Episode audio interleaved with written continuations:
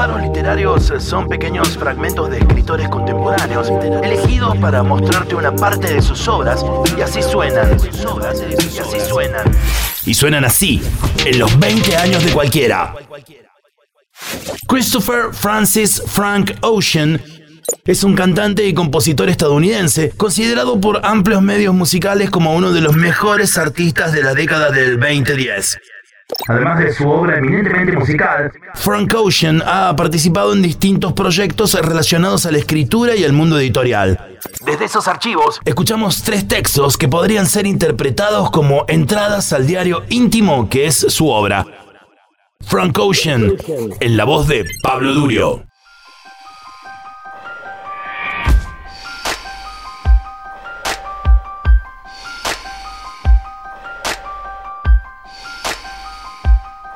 Hace dos años encontré una foto de una niña que se tapaba la cara con las manos.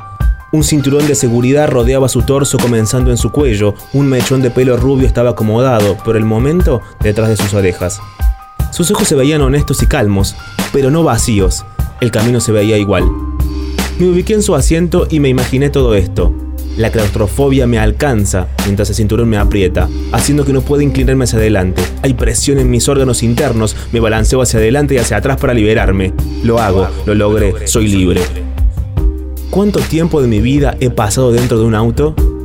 Me pregunto cuántas posibilidades hay de que me muera en uno. Toco madera, no debería de hacer estas cosas.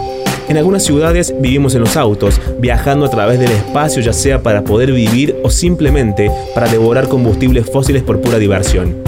Es casi igual al tiempo que pasamos en nuestras casas, en nuestras camas, incluso más para algunos. La primera vez que me drogué con hongos, mi manager tuvo que rescatarme. Cuando me subí a su auto, juro por Dios que parecía que la consola de aluminio de su camioneta Porsche respiraba, como una garganta, algo así. En la autopista, dejando atrás Pasadena, hablábamos, pero yo miraba hacia afuera, a las ruedas de los autos que hacían esa ilusión óptica donde parece que giran hacia atrás. Algo que, según Google, pasa porque nuestros cerebros asumen algo completamente equivocado y nos lo muestran. Mientras miraba, quedé paralizado por las luces del tablero que oscilaban y palpitaban contra el viento. Manejamos a través de los suburbios de Los Ángeles hacia el oeste, volando sobre las mismas autopistas en las que yo antes me quedaba sin gas. Fuimos bienvenidos por criaturas milenarias, palmeras y parras que vivían agarradas de sus troncos. El sentimiento de familiaridad se intensificó en la décima avenida. Yo solía pasear por ahí con mi camioneta, fumaba y escuchaba mixtapes crudos de mi música vieja, antes de que saliera, o lo que sea que alguien quisiera escuchar cuando conectaba su iPhone en el cable auxiliar. Algunos años y paseos después, ya no manejo tanto. Hace un año que me mudé a Londres al momento en que escribo esto no hay razones prácticas para manejar en esta ciudad. Compré una GT3 RS y va a hacer pocos kilómetros acá. Pero creo que está bueno tenerla en caso de que la necesite, en caso de emergencia. Alguien me dijo alguna vez que mi obsesión con los autos era cliché, que está vinculada a un profundo subconsciente con fantasías de chico hetero. De todos modos, conscientemente, no quiero lo hetero. Encontré romántico a veces el editar este proyecto. Todo el tiempo sentí como si estuviera en presencia de una Fórmula 1 S16M McLaren, armado con una cámara descartable.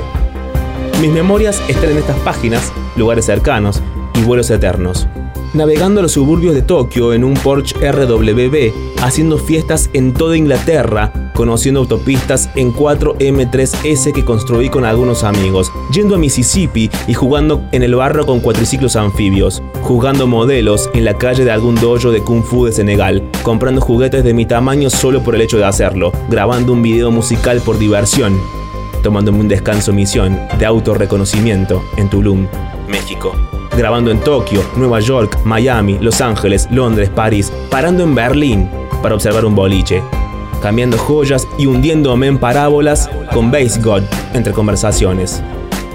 Escribí una historia entre medio, se llama Godspeed. Consiste, básicamente, en reimaginar una parte de mi infancia. Los chicos lloran, pero no creo haber dejado caer una lágrima durante gran parte de mi adolescencia. Sorpresivamente, es mi parte favorita de mi vida hasta ahora. Eso me descoloca, porque mi vida actual es la que le pedía al cosmos cuando era niño. Quizás esa parte también tuvo sus partes difíciles. pero mi espejo retrovisor la veo tan clara que sirve para convencerme de que en realidad estuvo bien. Y realmente todo está bien.